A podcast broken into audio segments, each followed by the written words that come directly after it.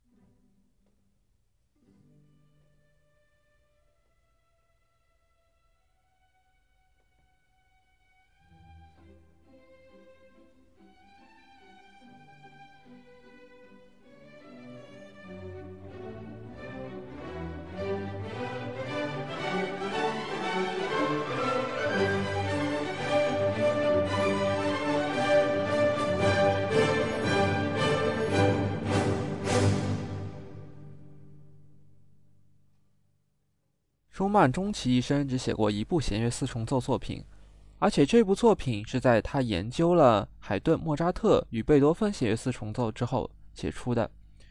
在一八四二年前，他曾经有过对于这部弦乐四重奏的一些想法，但是很快的就放弃了。在那一年的二月份的时候，他重新考虑写一部四重奏，并且于九月份的时候首演，次年出版。那让我们来听一下我们的组员对于这一首优美的弦乐四重奏又有何想法呢？觉得还是挺好玩的嘛，对不对？你是挺轻松的，就是方程？哦，对，我是方程，就是我感觉还是蛮好玩的，挺轻松的。对，就礼拜一晚上上完国文课，感受感受音乐，对不对？我觉得这个这个这个是比较向往的这个社团生活。可以啊，我是陈子涵，我觉得这个这个曲子它。一乐章非常的舒缓，然后二乐章这舒缓中激烈成分，然后四乐章又又是一个非常激动、诙谐幽默的可弦曲，总之是个很好听的曲子。呃，我我是杨静怡，今今年刚刚进到大学，然后就能够感受到不找到组织对吧？而且而而且都是大神，嗯，要好好练琴。希望能够听到更多这么好听的曲子，也感谢丁克学姐选到了这么好听的曲子，然后拉了我。我是丁克，然后我一直在划水，然后我特别开心的拉到三只大神，整个人都开心的一塌糊涂。